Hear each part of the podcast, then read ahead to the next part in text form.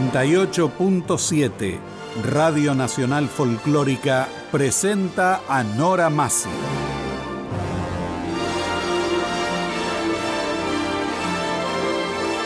Latinoamérica. Novela, cuento, teatro, poesía, música, artes visuales.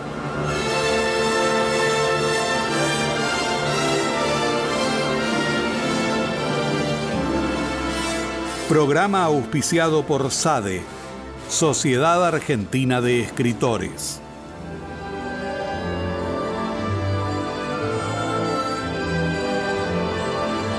Locutor, Leonardo Lieberman.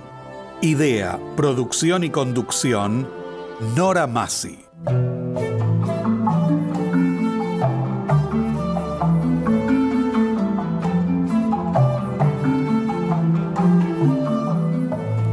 Hoy, ciencia y arte.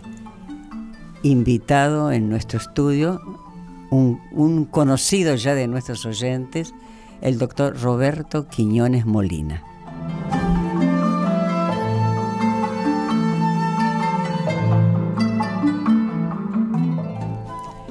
Invitado el doctor a esta saga que estamos brindando a nuestros oyentes, que es de mucha utilidad, porque, insisto, la ciencia es un arte y el arte es una ciencia. Queremos que el doctor en esta oportunidad nos hable de algo que todos... Ay, me duele. Ay, qué dolor tengo, uy, la cabeza, uy, la muñeca, uy, el dedo, que nos hable sobre la temática del dolor, que nosotros si hay humedad nos duele algo, si está muy seco, uy, lo que pasa es que está muy, muy baja la humedad, y así sucesivamente, siempre tenemos... Eh, digamos, en, a quién cargarle nuestros dolores. El doctor nos va a aclarar muy bien este tema. Doctor, buenas noches. Muy buenas noches, Nora. Muy buenas noches a todo su equipo y a todos los radio oyentes de, Radio Nacional.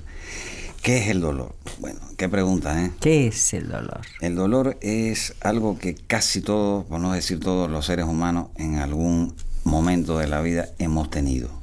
El dolor es una manifestación subjetiva, porque depende única y exclusivamente de la persona y es individual, casi personalizado y que depende de múltiples eh, factores que después vamos a hablar, o sea, como manifestación subjetiva, es también consciente, porque si la persona no está vigil, no está despierta, no está atenta, no lo puede eh, manifestar, sentir y expresar.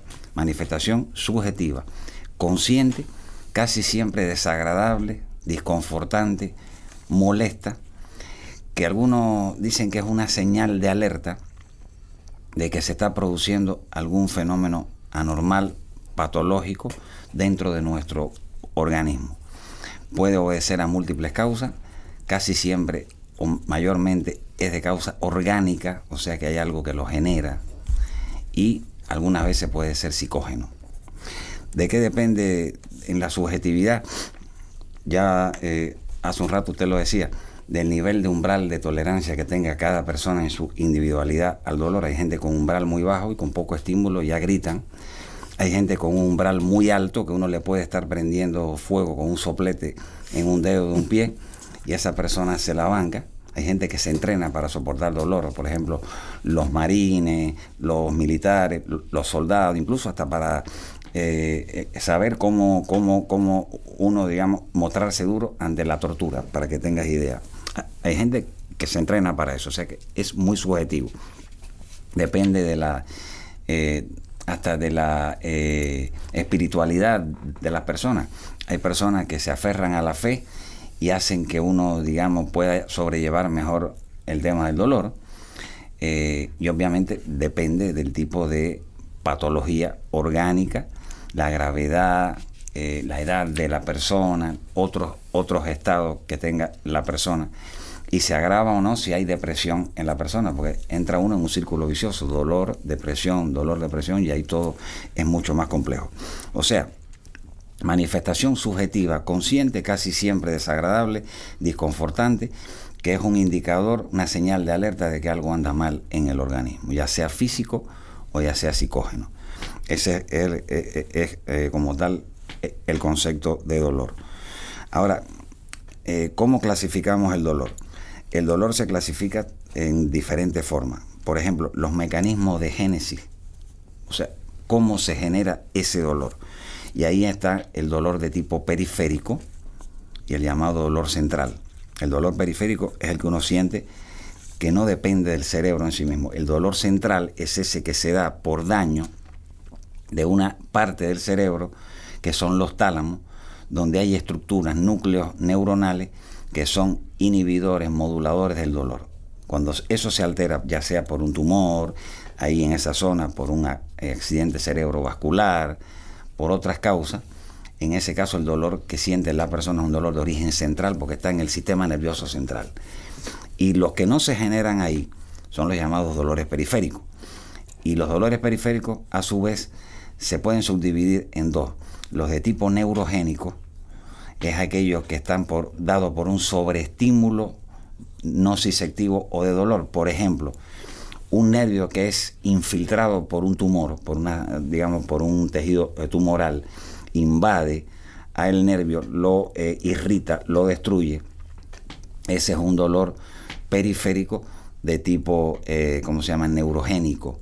También es un dolor periférico de tipo neurogénico, la lumbociatalgia que provoca una hernia discal comprimiendo a una raíz lumbar, a una raíz sacra. Ese es de tipo periférico neurogénico. Y el dolor periférico neuropático es aquel que se da por desaferentación, por pérdida de fibras nerviosas inhibitorias del dolor. Por ejemplo, la persona que va en una moto o en una lancha y sufre un accidente, por ejemplo, y tiene una abulsión, un arrancamiento del brazo, del plexo braquial, como ocurrió con, con por ejemplo, con, con Daniel Scioli, eh, por ejemplo. Sí, que se le amputó que tuvo la pérdida del brazo. bueno, ahí se produce un dolor, eh, o sea, un, un mecanismo memoria, de dolor periférico de tipo neuropático, porque se han perdido, además de miembros, se, pierden las fibras nerviosas gruesas, eh, ¿cómo se llama? Inhibitorias del dolor y quedan las finas excitatorias. un recuerdo, ¿no? Exactamente. Y entonces, aunque, aunque esas personas pierdan el miembro, queda esa, esa huella en la corteza Él lo ha dicho una vez del cerebro como una Se lo conoce como miembro fantasma. El síndrome del miembro fantasma. Ah, ante cómo, cómo, ante cómo se pensaba que se, o sea, eh, personas que no, que no perdían, por ejemplo, el miembro, antes que se hacía por allá por los 60, 70 se le amputaba el miembro. Error, porque las personas aún amputadas seguían sintiendo dolor en un miembro que no tenía, y de ahí surge el, el nombre de dolor del miembro fantasma. Bueno, ese es el tipo de dolor, digamos, periférico de tipo neuropático.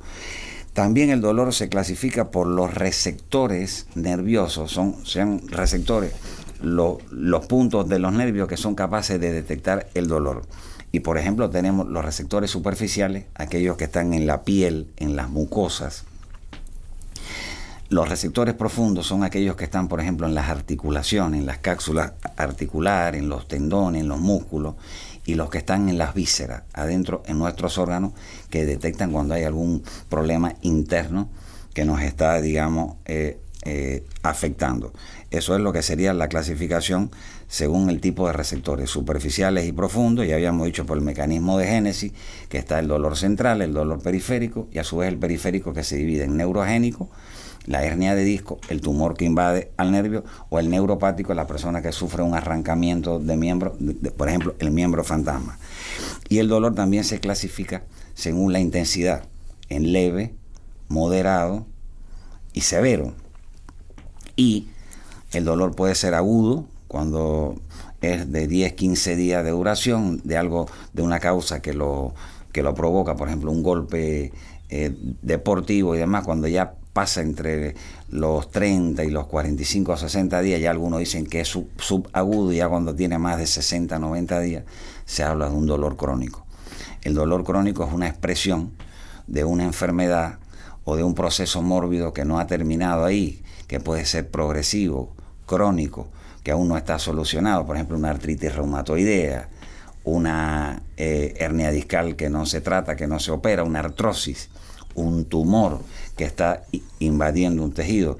Y A diferencia del dolor agudo en que muchas veces se resuelve, el dolor crónico a veces desgasta a la persona en lo físico, en lo emocional, en lo anímico y en lo económico. Le cambia el carácter a veces. Te cambia el carácter, te deprime. Sí, sí, sí. Eh, eh, eh, o se pone muy agresivo. Es muy desgastante, es muy desmoralizante a veces para él, para la familia que lo ve sufrir, para los compañeros de trabajo, de estudio.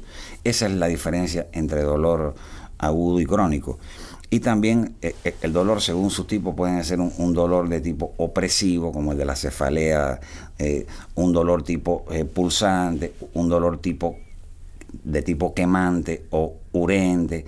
Hay múltiples tipos así de... Básicamente esas son las clasificaciones de el dolor que más se usan en la medicina. ¿Y cómo arribamos a, a tolerarlo, digamos, no? Es todo un proceso, es todo un proceso donde primero hay que hacer un, buen diagnóstico de qué causa o de qué eh, genera ese dolor. Y bueno, si es algo que se puede eh, erradicar, que se puede curar, ideal.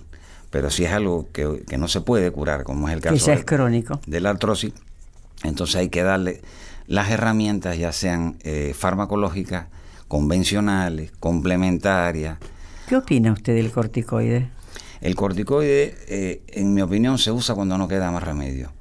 Eh, o sea, dolores muy agudos eh, y no se debe usar en el largo tiempo por los efectos adversos que puede. Sin embargo, hay, hay patologías que lo necesita. Como la artritis reumatoidea, en la que, desgraciadamente, En la desgraciadamente a esa persona hay algunos donde no queda más remedio quedárselo para una para que tengan una mejor o menos mala calidad de vida.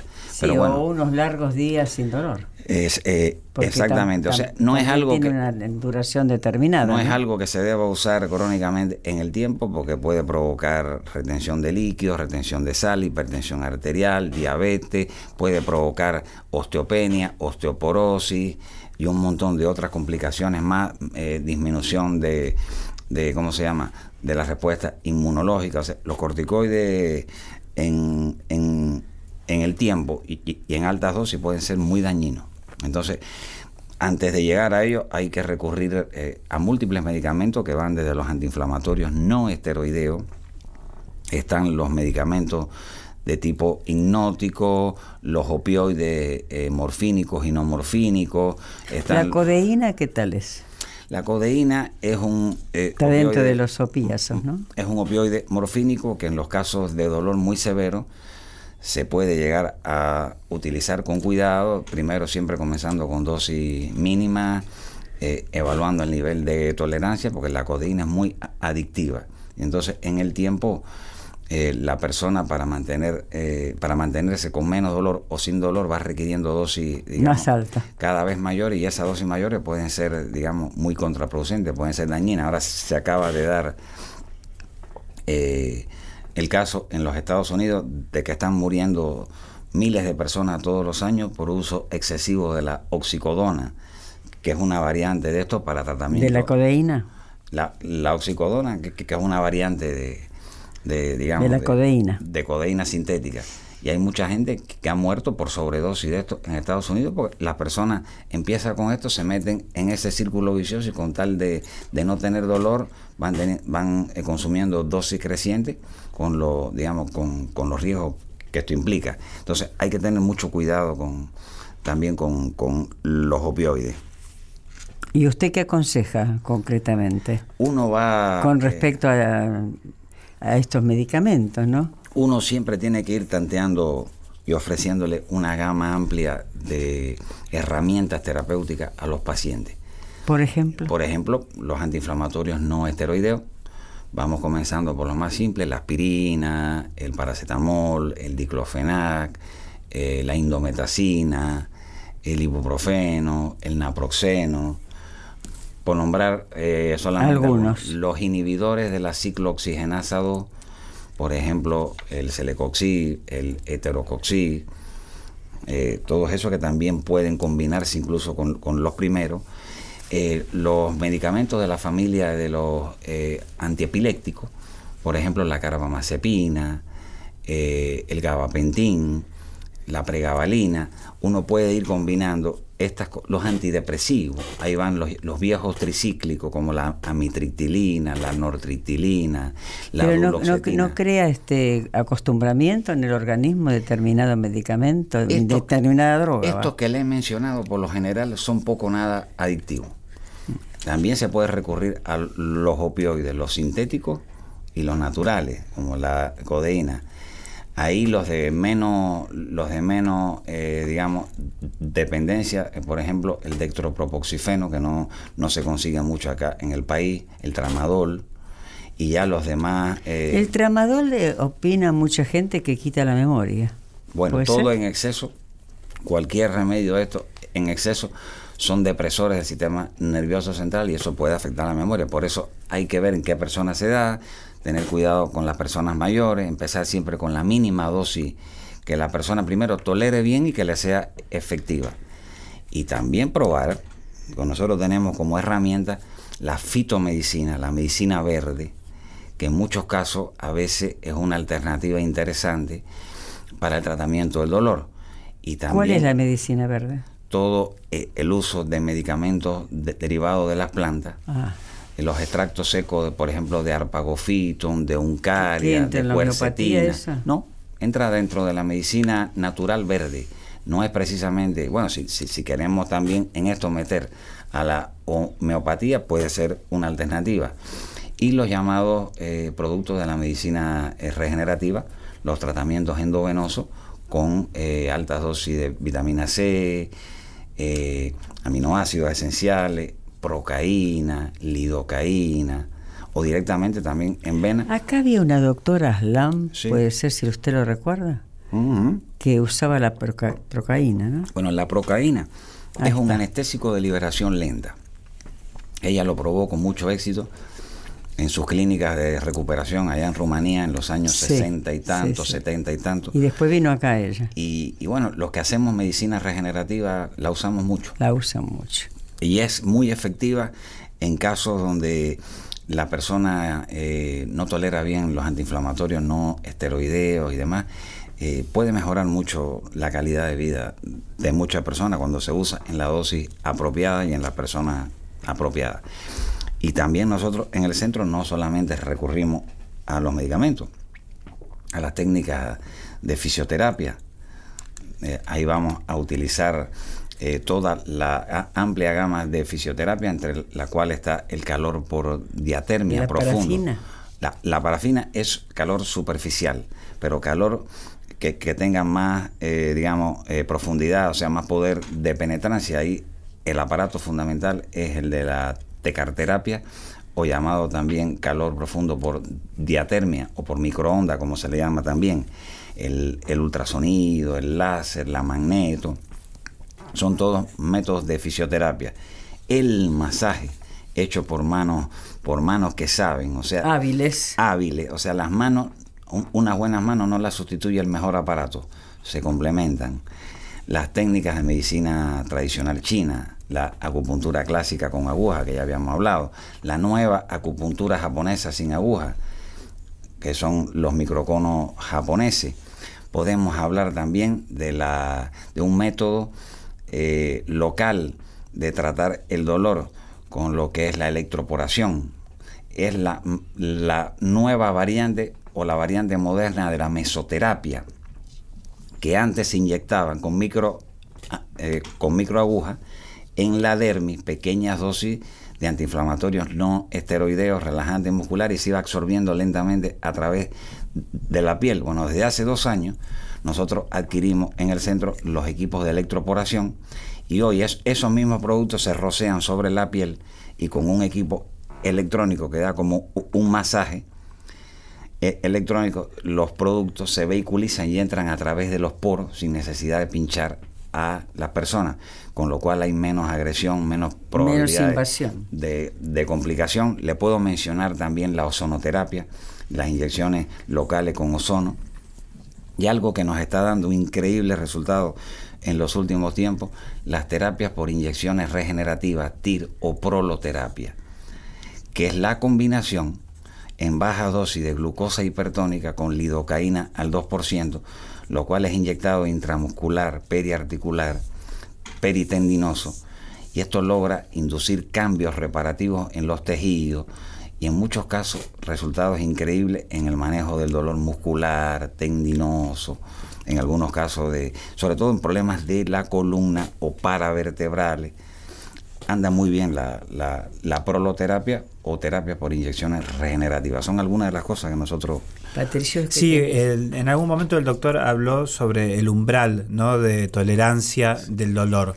¿Nos puede decir cuál es ese umbral? Eh, ¿Cómo una persona puede, llega un momento en que por ahí no puede más de dolor y decir qué, viene después de esto, ¿no? Eh, sí, ahí es donde uno tiene que jugar como equipo interdisciplinario, eh, Patricio, porque en un equipo de tratamiento del dolor no basta con el médico, con el neurólogo, no basta con el kinesiólogo, con la masoterapista, tiene que haber psicólogo, porque esa persona muchas veces se deprime y hay que hacer un trabajo donde si uno no quiere abusar de los medicamentos, el psicólogo puede dar técnicas de relajación, de manejo del dolor.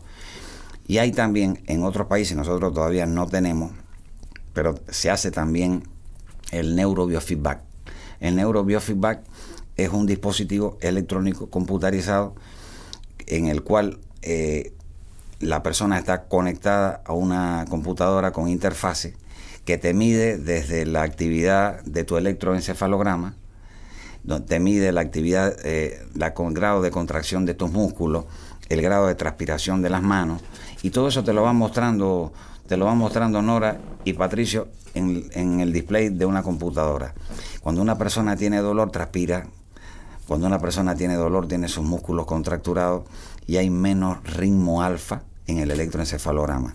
Uno, interactuando consigo mismo a través de esa computadora, uno puede ir modificándose todos esos parámetros, uno puede ir tratando de que sus músculos estén más relajados, de transpirarse menos y de tratar de ir logrando mayor cantidad de ritmo alfa en el electroencefalograma. Cuando uno logra ese autocontrol de sus propias reacciones, uno está entrenándose en elevar el nivel de umbral de tolerancia al dolor y esos métodos también podrían ayudar. Nosotros no los tenemos, pero hay gente que sí lo tiene y ya en Estados Unidos esto es algo que hace más de 20, 30 años se usa con, con regularidad. Bueno, vamos a hacer una pequeña pausa y volvemos sobre un tema que es de todos, el dolor.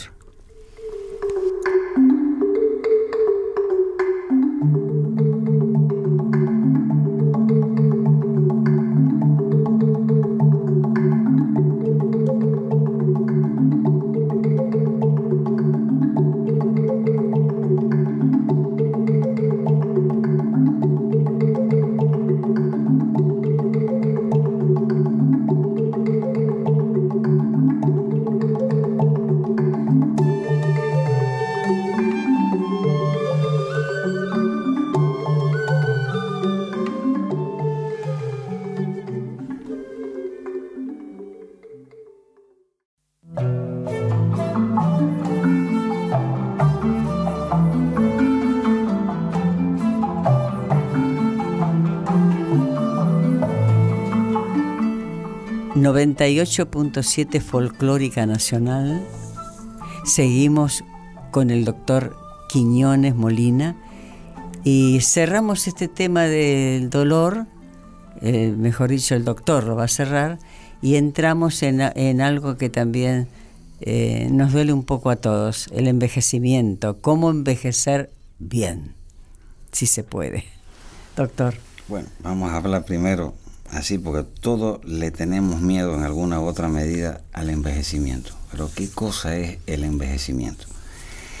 El envejecimiento como proceso es el proceso de eh, pérdida de nuestro normal equilibrio físico o biológico, mental o intelectual y social o sea, nuestra pérdida de equilibrio con nuestro cuerpo, con nuestra mente y con la sociedad.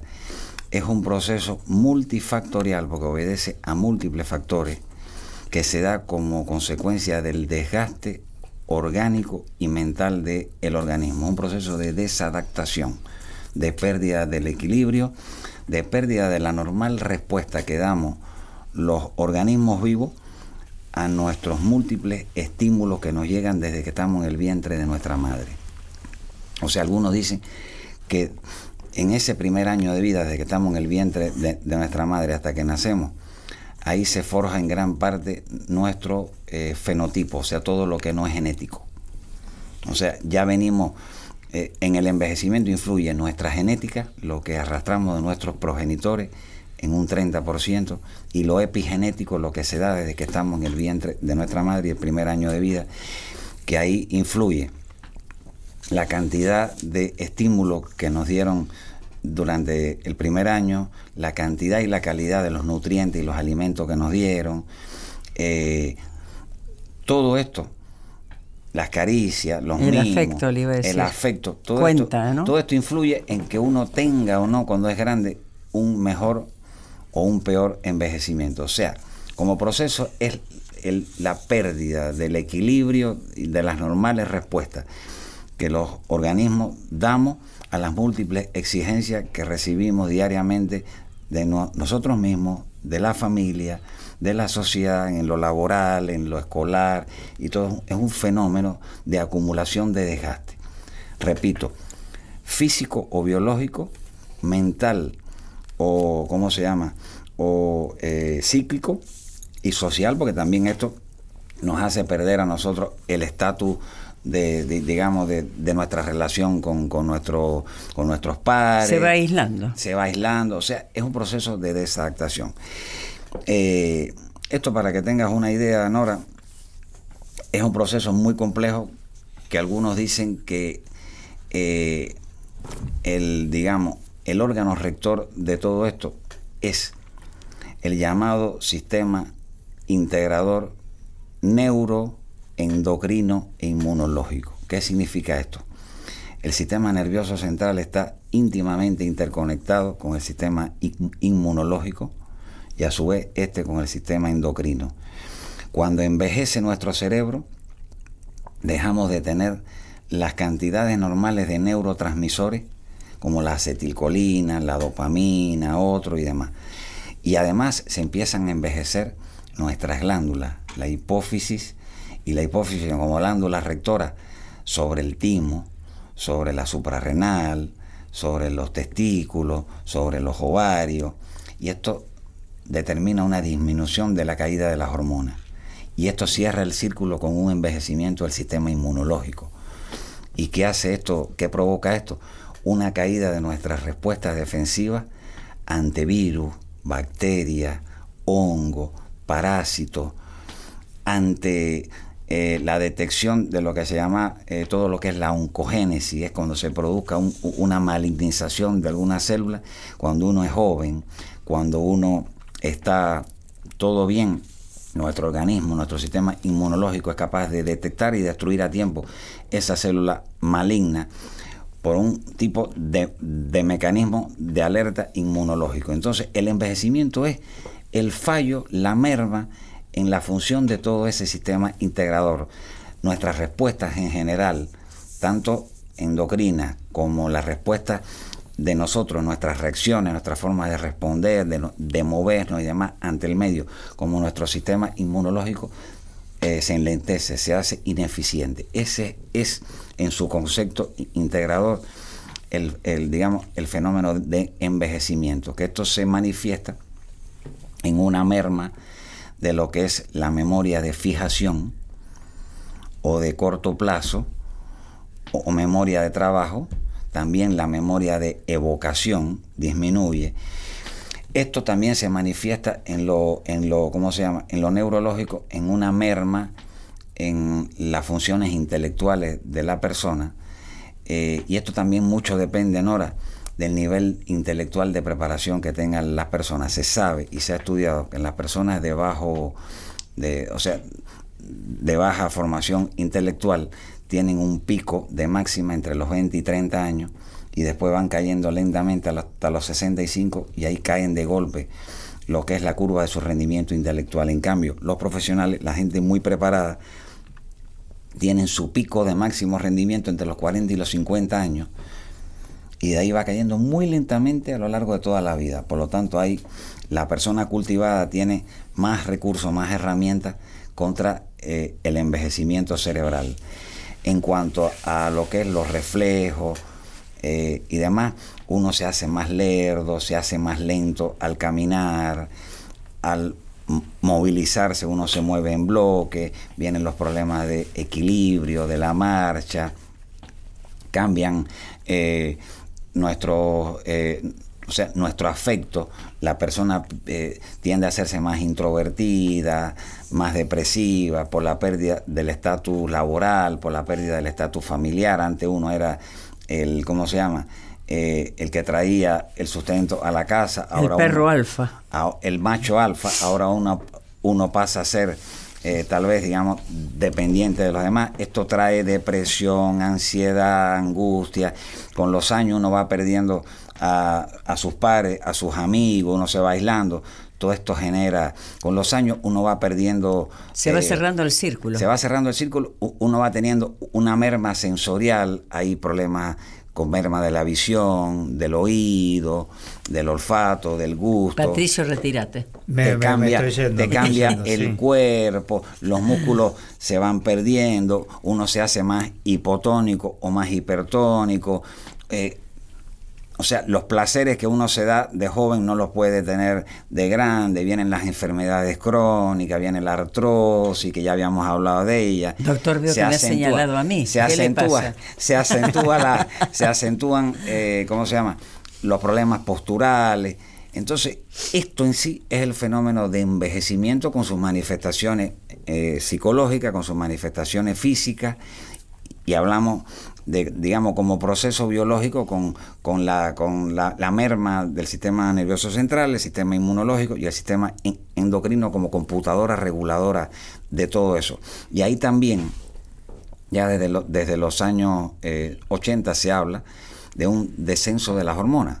Habíamos hablado de la HGH o somatotrofina de la hipófisis, de la DEA, de hidroepiandrosterona, de la pregnenolona, de la testosterona, de los estrógenos.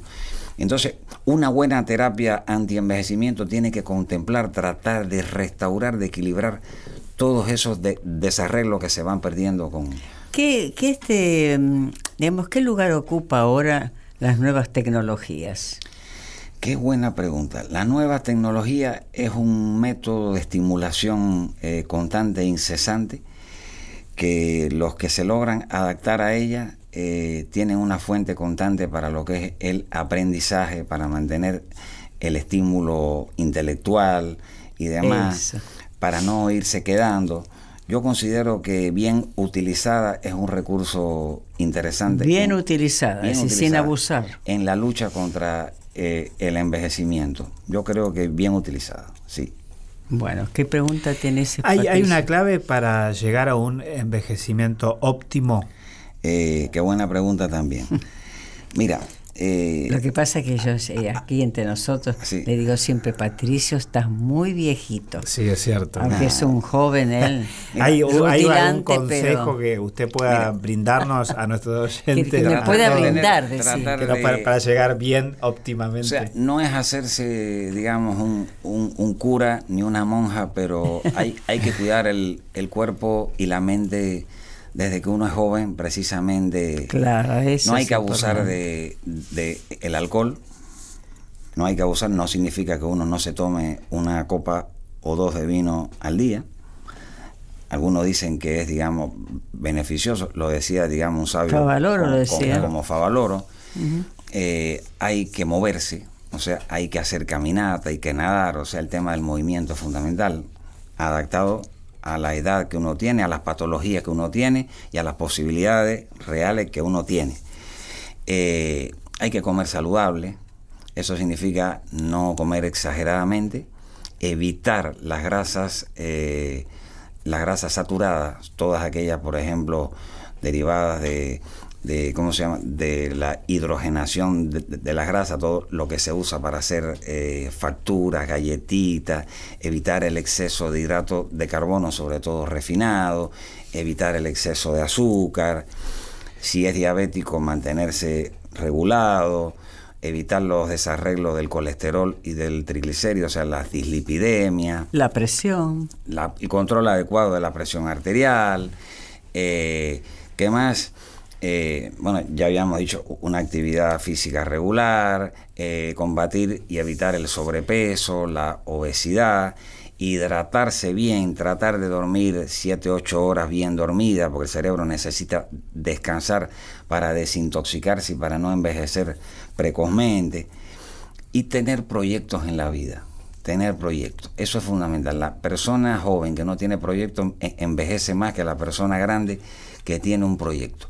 Y un proyecto a veces es hacer el bien común, el bien a los demás, es dar afecto, es dar cariño, es dar de su tiempo.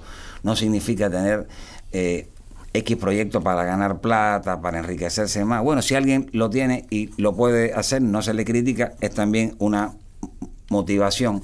Pero hacer actividad solidaria, visitar enfermos, visitar eh, a adultos mayores, eh, trabajar por la gente que no tiene, eso de dar, dar afecto, dar cariño, eso te, ayuda en tu proceso de ser mejor persona, de tener una motivación y de retrasar tu proceso de envejecimiento. La lectura, ejercitar el cerebro, eso es muy, pero muy claro, importante. Claro, que no es dar lo que nos sobra.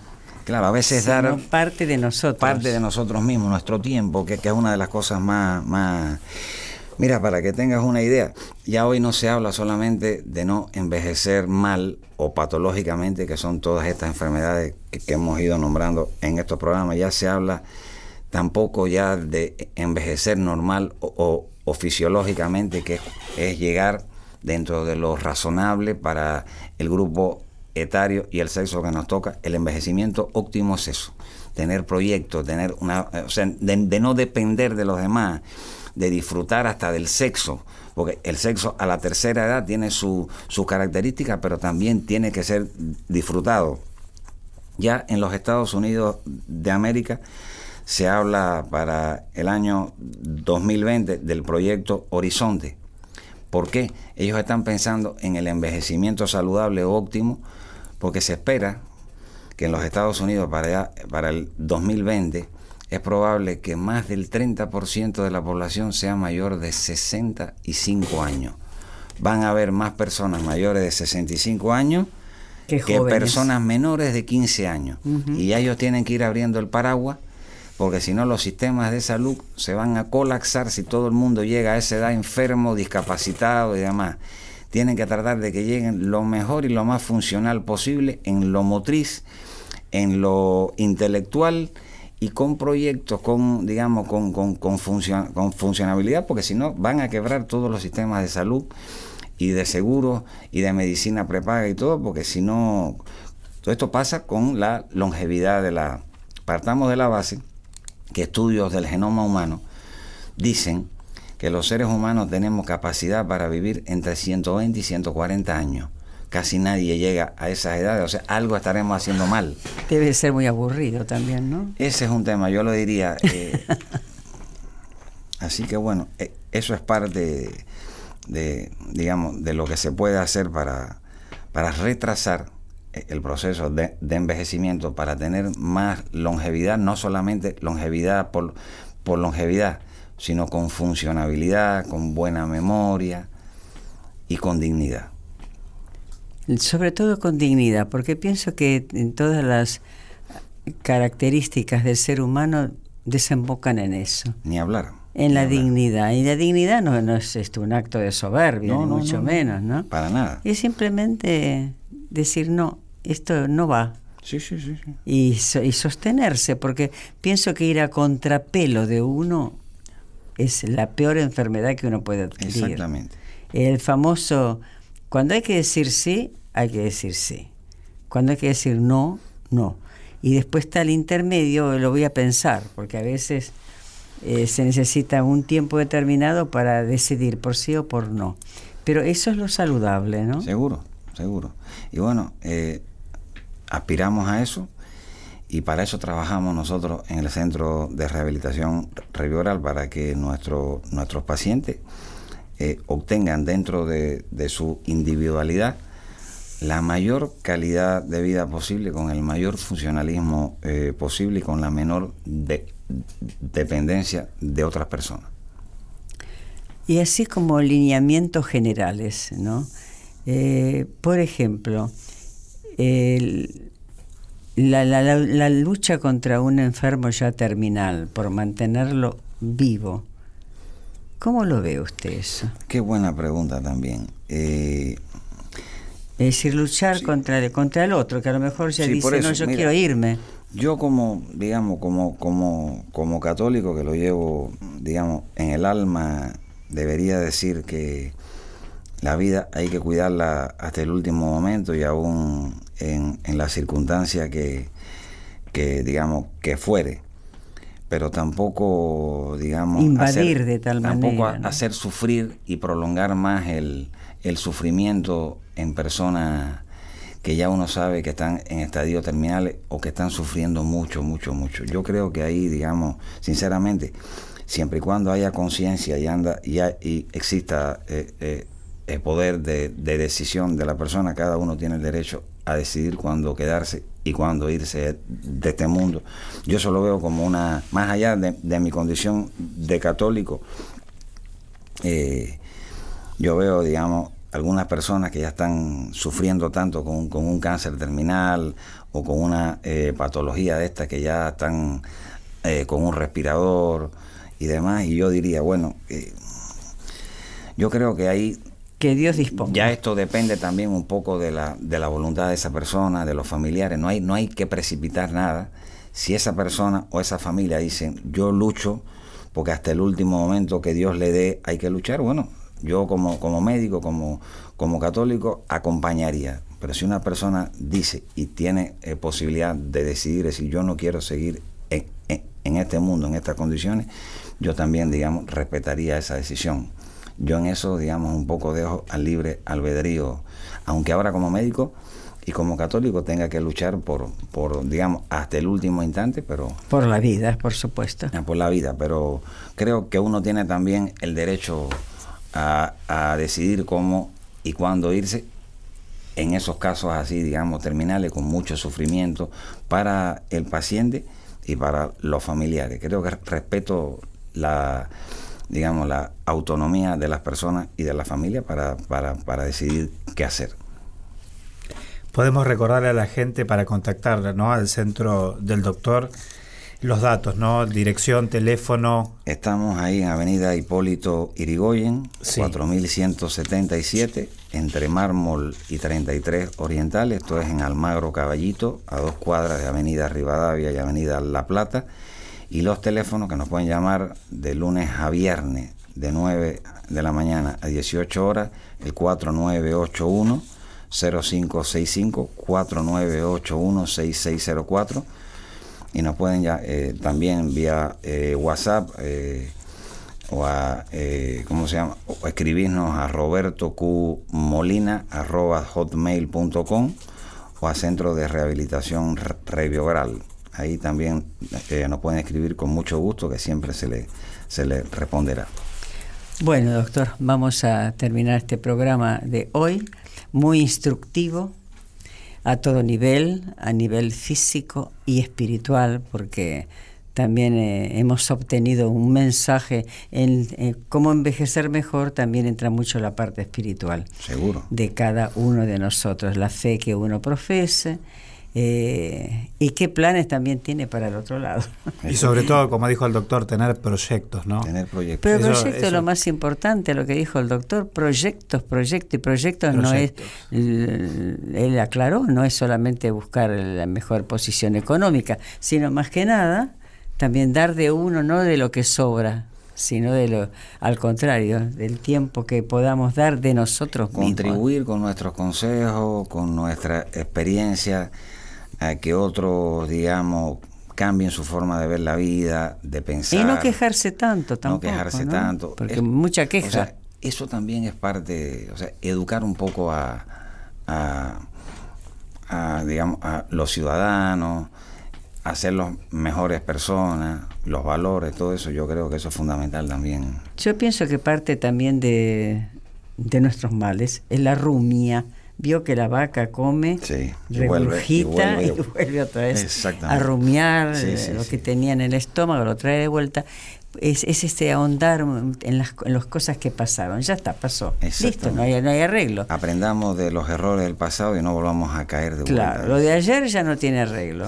Mañana que Dios dirá. Así es. hay que aprender hoy. Como decía hoy un taximetrista amoroso, me decía, hay que tomar un café con ganas, señora. Tiene razón. ¿Verdad que sí?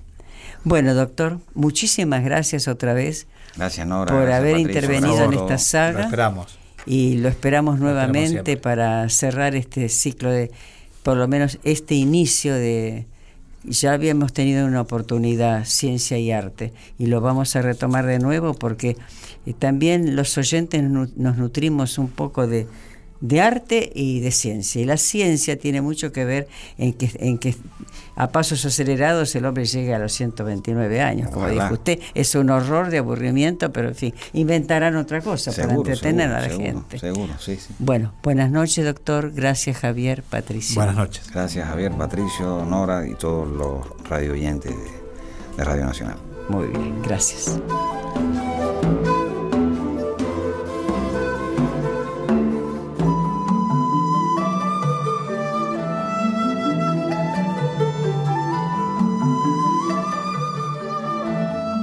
Hoy, ciencia y arte. En nuestro estudio, el doctor Roberto Quiñones Molina.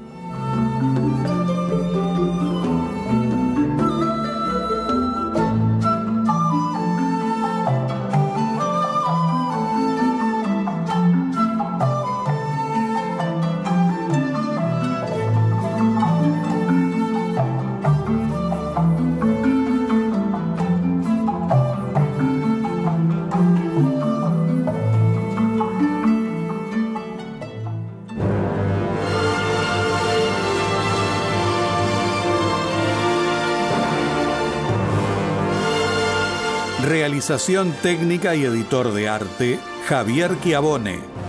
Recopilación de autor y coordinación, Patricio Schulze. Programa auspiciado por SADE, Sociedad Argentina de Escritores. Latinoamérica. Novela, cuento, teatro, poesía, música, artes visuales.